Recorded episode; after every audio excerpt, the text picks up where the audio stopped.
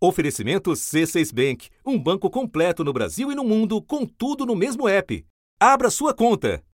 35 policiais saíram logo cedo para cumprir sete mandados no Distrito Federal e em Santa Catarina. Dois de prisão preventiva e cinco de busca e apreensão. A quinta-feira começou assim, com a polícia batendo a porta do filho 04 do ex-presidente Jair Bolsonaro. A polícia esteve em dois apartamentos de Jair Renan Bolsonaro, no Sudoeste, bairro Nobre de Brasília, e em Balneário Camboriú, em Santa Catarina. À tarde, o nome de Jair Renan apareceu de novo, em uma das frentes de investigação que se acumulam contra o pai Jair. Eu apurei que nas investigações da PF sobre a venda ilegal de joias do acervo presidencial foram identificadas trocas de mensagens citando Jair Renan Bolsonaro Há suspeitas, portanto, dos investigadores da participação dele nesse esquema também. Não foi a primeira vez que o filho adulto mais novo de Bolsonaro apareceu numa investigação. Jair Renan prestou três horas de depoimento hoje à Polícia Federal em Brasília. Ele é investigado por suspeita de lavagem de dinheiro e de tráfico de influência. Segundo a denúncia, no final de 2020, o filho do presidente abriu uma empresa e a festa de inauguração do escritório teve cobertura de fotos e vídeos feita de graça por uma produtora que prestava serviços para o governo federal. Também em 2020, Jair Renan teria intermediado duas reuniões entre a Gramazine e o Ministério do Desenvolvimento Regional. O assunto tratado foi um projeto de construção de casas populares. 04, 03, 02, 01. Jair Renan não está sozinho. Os nomes de Flávio Carlos e Eduardo Bolsonaro já foram ligados a casos que vão desde viagens secretas até denúncia sobre funcionários fantasma. Casos esses que podem guardar semelhanças entre si.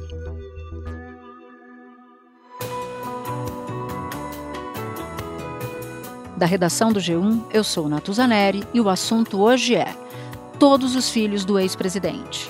Um episódio para entender a recente operação sobre o filho 04 de Jair Bolsonaro e em que pé estão investigações sobre outros filhos de Jair. Eu converso com Thaís Bilenque, repórter da revista Piauí e apresentadora do podcast Alexandre. Sexta-feira, 25 de agosto. Thaís, o que, que te chama a atenção nessa operação que teve como um dos alvos o, um dos filhos do presidente, o Jair Renan? Lembrando que essa operação não é uma operação da Polícia Federal, é uma, é uma apuração, uma operação da Polícia do Distrito Federal. O que, que você apurou que você pode dividir com quem nos acompanha? Matheus, eu, eu, vejo dois pontos importantes para a gente discutir. O primeiro é o fato de que ele estava no seu apartamento em Balneário Camboriú, em Santa Catarina, e o fato de ele estar lá porque ele trabalha no gabinete de um senador aliado do pai dele, de Santa Catarina, o Jorge Seife, um dos principais aliados do pai dele no Senado hoje em dia, é, demonstra, mais uma vez, essa prática da família Bolsonaro, desse cabide de empregos que a política acabou se tornando para eles, com décadas nas costas de mandatos, e, e, os casos abundam de situações como essa. O governo de Santa Catarina, por exemplo, emprega a enteada do é, Bolsonaro, a filha da Michelle, também no escritório daí em Brasília. Então, é, esse caso volta à tona, né, nos relembra dessa característica da família Bolsonaro de praticar, de fazer política. O segundo aspecto que é curioso dessa investigação é o fato de o seguinte: esse o principal alvo da operação, que é apontado como um mentor do, do suposto esquema né, é, de, de falsificação, de estelionato e de sonegação é o instrutor de tiros do Jair Renan. E, e, ele é investigado por, em tese, usar identidade falsa para abrir conta em banco e representar empresas de fachada. As investigações apontam que ele forjou documentos de empresas para sonegar dinheiro. E não são todos os alunos dele que vão ser investigados por causa disso. Alguma coisa, alguma relação o Jair Renan tem com essa com esse esquema investigado para ele estar tá, é, entre os alvos. E isso me remete, Natuza, a uma outra característica da forma como a família Bolsonaro se é, faz política e se notabilizou por isso, que é uma falta de cuidado, inclusive não apenas com a imagem e com os problemas e as encrencas em que se mete muitas vezes é, menores perto de investigações maiores, do, das quais também são alvos. O Jair Renan não é a primeira vez que ele se vê envolvido em investigação, ele tem outras investigações às quais ele já respondeu. Documentos da CPI mostram que Renan Bolsonaro, um dos filhos do presidente Bolsonaro, abriu uma empresa de eventos com a ajuda de um lobista investigado pela comissão. O lobista Marconi Albernaz de Faria é apontado pela CPI da Covid como um intermediário da Precisa Medicamentos.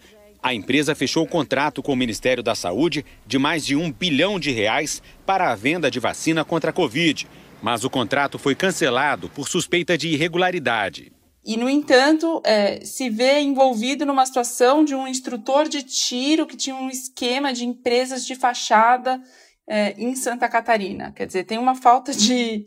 É, tem uma aparente despreocupação, inclusive, né, de, de, de ter aquela prática que a gente espera, em geral, que filhos e familiares de políticos tão importantes, tão relevantes como um ex-presidente da República, sejam, no mínimo, discretos. Isso é outra característica que essa operação chama atenção. O advogado de Marco Aurélio admitiu que ele recebeu a empresa Bolsonaro JR Eventos e Mídia de presente de Jair Renan. O senador Flávio Bolsonaro disse que a operação de hoje parece uma perseguição a Bolsonaro e seu entorno. Classificou o irmão como uma pessoa que não tem onde cair morta e que, por isso, segundo ele, não faz sentido a investigação por lavagem de dinheiro. O advogado de Jair Renan disse que ele está surpreso, mas absolutamente tranquilo. Agora, o Jair Renan apareceu, pelo menos, numa outra investigação da Polícia Federal por tráfico de influência. Explica para gente o que, que tem de relação dele nessa apuração, se houve desfecho dessa, dessa investigação em particular, Thaís? Ele foi ouvido, Natuza, no ano passado, é, pela Polícia Federal por supostamente facilitar o acesso de empresários a ministros do governo. Tinha uma reunião que tinha sido apontada com o então ministro Rogério Marinho, do Desenvolvimento Regional, e que a suspeita é que havia tráfico de influência e lavagem de dinheiro. Então, basicamente, a suspeita era o seguinte: o Jair Renan ele acabava facilitando o acesso de empresários de uma empresa de mineração, que é a Gramazine, para que eles tivessem acesso ali ao Palácio do Planalto, à estrutura do governo. Então, as reuniões aconteceram no Ministério do Desenvolvimento Regional. Dois pontos para a gente falar disso. Primeiro, o advogado que o acompanhou na ocasião foi o Frederic Wassef, que hoje em dia é investigado ele próprio pela Polícia Federal. O outro ponto é que ele, pouco depois desse depoimento, a Polícia Federal faz um relatório em que diz formalmente que um agente da ABIN, Agência de Inteligência Brasileira, estava tentando obter informações para preservar e poupar a imagem do pai dele, quer dizer, um uso da máquina, né, da máquina pública, de uma agência de inteligência é, para tentar obter informações da Polícia Federal. Isso a Polícia Federal registrou formalmente. Depois, é, é, essa investigação contra o Jair René acabou não indo para frente, foi arquivada, mas esse registro e essa tentativa e o nome do servidor da BIM, uma figura de confiança do então diretor da BIM, é, isso tudo ficou registrado. É a mesma lógica dessa despreocupação do Jair Renan é, circular pelo governo, pelo Palácio do Planalto durante a gestão do pai, ao ponto de gerar esse tipo de questionamento e investigação. Tem um aspecto que eu acabei de é, ler, inclusive no G1, que veio a público, que a Polícia Federal, essa mesma que precisou investigar o suposto tráfico de influência do ano passado, agora a Polícia Federal está interessada no conteúdo do celular e do HD que foram apreendidos na casa do Jair Renan para eventualmente abastecer as suas próprias investigações. De que maneira a Polícia Federal vai fazer isso? Porque, em tese, é, é uma operação que foi conduzida pela Polícia Civil do Distrito Federal. Como que isso, como é que vai haver compartilhamento de provas? A gente vai se esclarecer, mas é mais um aspecto que põe a família Bolsonaro nessa posição defensiva de ter que se explicar. E pode ser um celular a mais a ser vasculhado pela Polícia Federal. Lembrando que Bolsonaro já teve o seu celular apreendido, Frederic Wassef teve quatro celulares apreendidos, o celular do Cid, o conteúdo do celular do tenente Mauro Cid, tenente coronel Mauro Cid, ex-ajudante de ordens de Bolsonaro, foi, foi amplamente vasculhado e deu ali no, no avanço das investigações no caso das joias. Já que você entrou nesse aspecto da facilidade, ou pelo menos do descuido com a imagem da família ou do pai, um ex-presidente da República, eu queria lançar luz sobre um outro filho do presidente, o Eduardo Bolsonaro. Já faz um tempo que você observa a movimentação de Eduardo Bolsonaro e eu queria que você dividisse com a gente o que exatamente te chamou a atenção, o que exatamente você apurou sobre o deputado federal Eduardo Bolsonaro. Então, Natuza, esse caso das joias das Arábias, dos presentes recebidos pelo Bolsonaro, jogou luz para usar o termo que você usou, jogou luz nesta relação peculiar que o Eduardo Bolsonaro tem com o Bahrein, que é um dos reinos, né, uma das monarquias do Golfo Pérsico, vizinha da Arábia Saudita, é quase que um apêndice um anexo da Arábia Saudita, porque a economia, quer dizer, é considerado um país dormitório, né? As pessoas que moram no Bahrein, os barenitas, muitas vezes vão até, atravessam a ponte, trabalham na Arábia Saudita, passam o dia lá e voltam para o Bahrein. Não é uma economia que nem no Golfo tem uma relevância muito é, grande, quanto menos o que dirá para o Brasil. Para o Brasil, ela está ela tá na 65 quinta posição é, entre os importadores de produtos brasileiros, e, no entanto, o Brasil, sob governo Bolsonaro, estreitou bastante as relações com o Bahrein. O Bolsonaro, pai, o presidente, foi duas vezes ao país, sendo que ele foi o primeiro presidente, o primeiro chefe de Estado do Brasil a ir ao Bahrein. E ele não foi uma, ele foi duas vezes. E o Eduardo Bolsonaro, filho dele, deputado federal, foi pelo menos quatro vezes. Daí o estranhamento.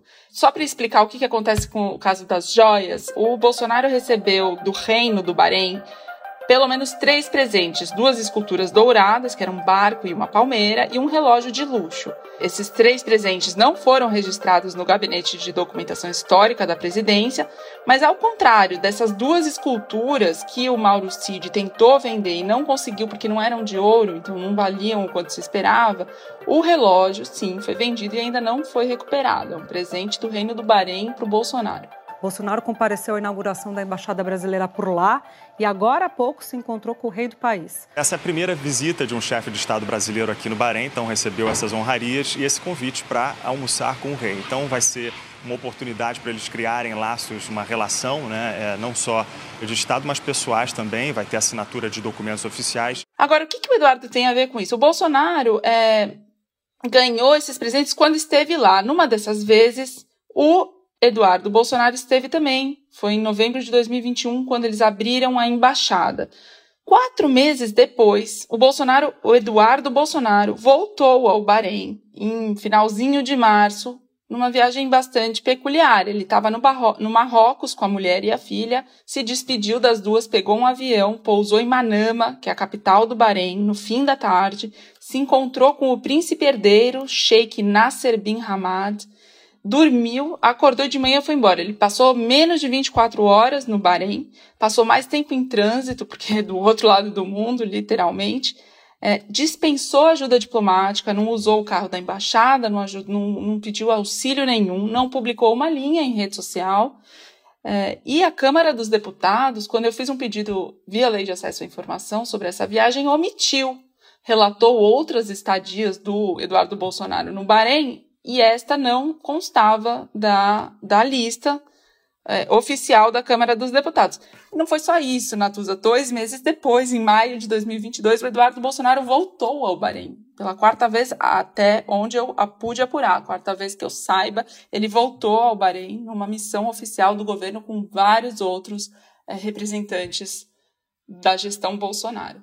E vale lembrar que até aqui não se tem conhecimento de que Eduardo Bolsonaro esteja nessa investigação das joias, mas você levanta uma série de, de interrogações. Por que Eduardo Bolsonaro foi essas vezes ao Bahrein e qual o, o interesse ali por, por trás? Eu queria agora falar sobre Flávio Bolsonaro, porque ele é o, o primeiro filho né, que, se, que se envolve, o primeiro dos quatro filhos homens do ex-presidente que se envolveu numa encrenca. A encrenca se chama rachadinha. Então vou te pedir para relembrar esse caso da rachadinha e qual o status dessa dessa investigação hoje, Thaís? Vou começar pelo fim. O status é que ela foi praticamente, Natuza, anulada. Em 2021, o Superior Tribunal de Justiça anulou as provas que tinham sido colhidas pelo juiz da primeira da vara do Rio de Janeiro. E com isso, toda a investigação do Ministério Público voltou praticamente a estaca zero. O Ministério Público tenta conseguir validar a parte das provas que já tinham sido colhidas. E agora tem um, um recurso pendente para o Supremo Tribunal Federal julgar se pode ou não e o que fazer. Mas, basicamente, ele ficou é, liberado dessa acusação. E essa acusação da rachadinha é muito similar, né, no, pelo menos nos seus métodos, ao que também já se acusou em relação ao próprio Bolsonaro e ao Carlos Bolsonaro, que é aquele esquema em que os servidores do gabinete é, repassam parte do seu salário, segundo as investigações, repassam parte do seu salário a alguém que opere esse esquema. Então, sempre no caso do Carlos Bolsonaro, a gente vai falar, tem uma figura, no caso do próprio Bolsonaro, o Fabrício Queiroz foi apontado como essa figura, é, no caso do Flávio também. E aí, em geral, esse operador pode vir a fazer, inclusive, pagamentos, talvez não diretos para o mandatário, no caso para o Flávio, mas ajuda a pagar contas pessoais da família. Então, é um esquema que é, costuma repetir essa, essa mesma prática, esse mesmo procedimento. Espera um pouquinho que eu já volto para continuar minha conversa com a Thaís. Com o C6 Bank, você está no topo da experiência que um banco pode te oferecer. Você tem tudo para sua vida financeira no mesmo app, no Brasil e no mundo todo. A primeira conta global do país e atendimento personalizado, além de uma plataforma de investimentos em real e dólar com produtos exclusivos oferecidos pelo C6 em parceria com o JP Morgan Asset Management. Quer aproveitar hoje o que os outros bancos só vão oferecer amanhã? Conheça o C6 Bank. Tá esperando o quê? C6 Bank. No caso das joias, o tenente Mauro Cid, segundo investigadores da Polícia Federal, inclusive, teria ocupado esse locus, esse lugar de Fabrício Queiroz, como alguém que, que fazia pagamentos. A polícia ainda precisa concluir a investigação para saber se esses pagamentos eram legais ou ilegais, mas essa figura do pagador de contas pessoais, Mauro Cid acabou substituindo, até porque, segundo o depoimento dele, a CPIs, tanto a CPI do Congresso Nacional quanto a CPI no Distrito Federal, essa, segundo ele, era uma das atribuições, o pagamento de contas pessoais da, do presidente que se estendia à então primeira-dama Michele Bolsonaro. Num dado momento da sua, da sua fala, você mencionou Carlos Bolsonaro. O que, que existe, o que, que pesa contra Carlos Bolsonaro até aqui? De memória, eu me lembro de um questionamento em relação à contratação de funcionário fantasma no gabinete dele em, no Rio de Janeiro como vereador. Há também, já houve citação a atuação dele, a suposta atuação dele no chamado gabinete do ódio. Enfim, eu queria que você nos ajudasse a organizar aqui o que existe, o que pesa é, em desfavor de Carlos Bolsonaro. Atuza, tem um, uma investigação que eu acho que dá para a gente é, mencionar mais é, segurança, inclusive porque ela tem um, ela tem também um, um aspecto didático de explicar como é que funcionam esses esquemas dos quais a gente está falando, porque eles se repetem, né, entre todos os entre os filhos e o pai, que é uma acusação bastante similar. O chefe de gabinete do Carlos Bolsonaro na Câmara Municipal é apontado, é acusado pelo Ministério Público do Rio de ter recebido 2 milhões de reais de outros servidores do gabinete, repasses de outros servidores do gabinete, e é acusado também de ter usado a própria conta bancária para pagar despesas de Carlos Bolsonaro. Qualquer coincidência não é mera, qualquer semelhança não é mera coincidência. Carlos Bolsonaro é suspeito de empregar funcionários fantasmas no seu gabinete desde o primeiro mandato. O Carlos Bolsonaro é incentivado a entrar na política aos 17 anos, quando a legislação não, pedi, não permitia, para derrotar a mãe, porque a mãe tinha uma é, diferença conjugal com Bolsonaro. É uma embolação e que mexe também com dinheiro. A Ana Cristina é tida, é, é apontada como a organizadora dos esquemas de rachadinha nos gabinetes de Bolsonaro e dos uhum. filhos. E depois que há essa separação é que entra a figura do Queiroz, substitui a Ana Cristina Vale. O Ministério Público está sendo cauteloso, está ligando os pontos para ver se pode cravar que houve rachadinha.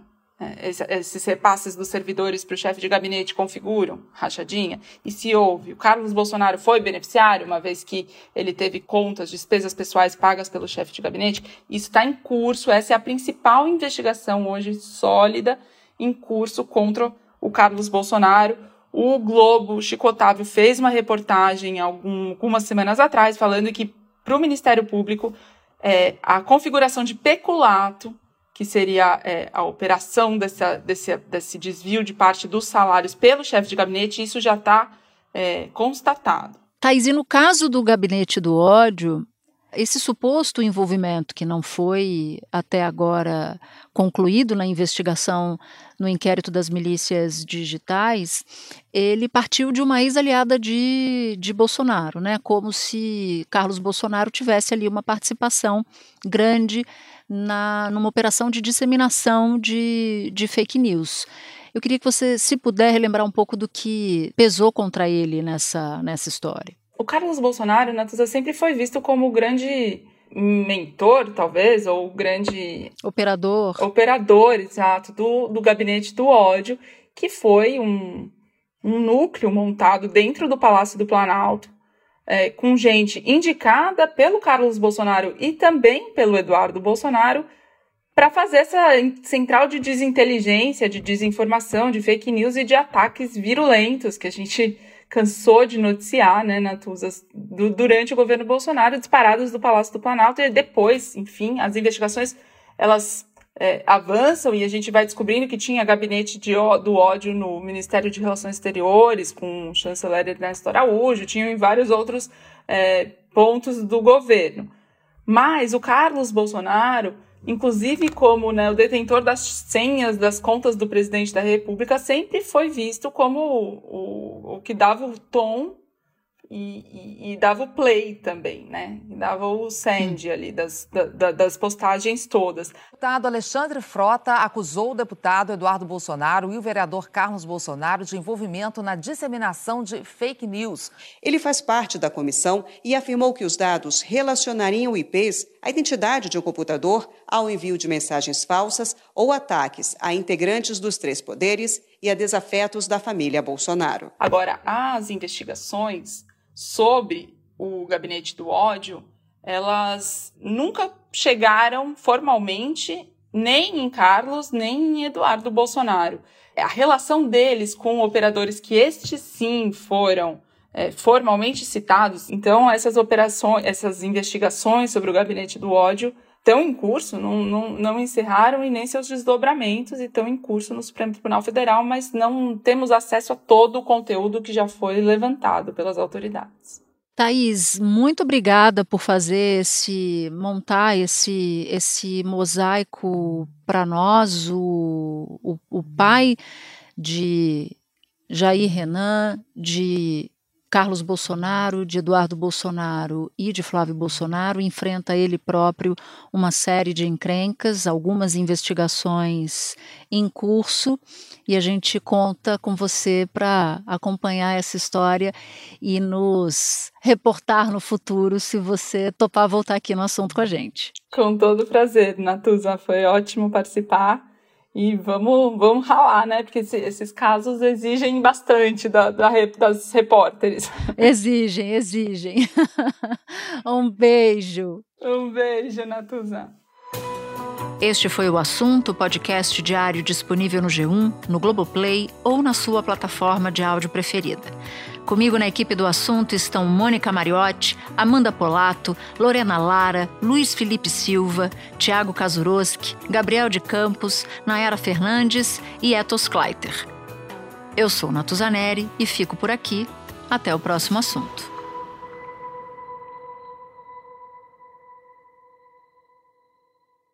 Você no topo da experiência financeira que um banco pode oferecer. Escolha um banco completo no Brasil e em qualquer lugar do mundo. Abra sua conta no C6 Bank.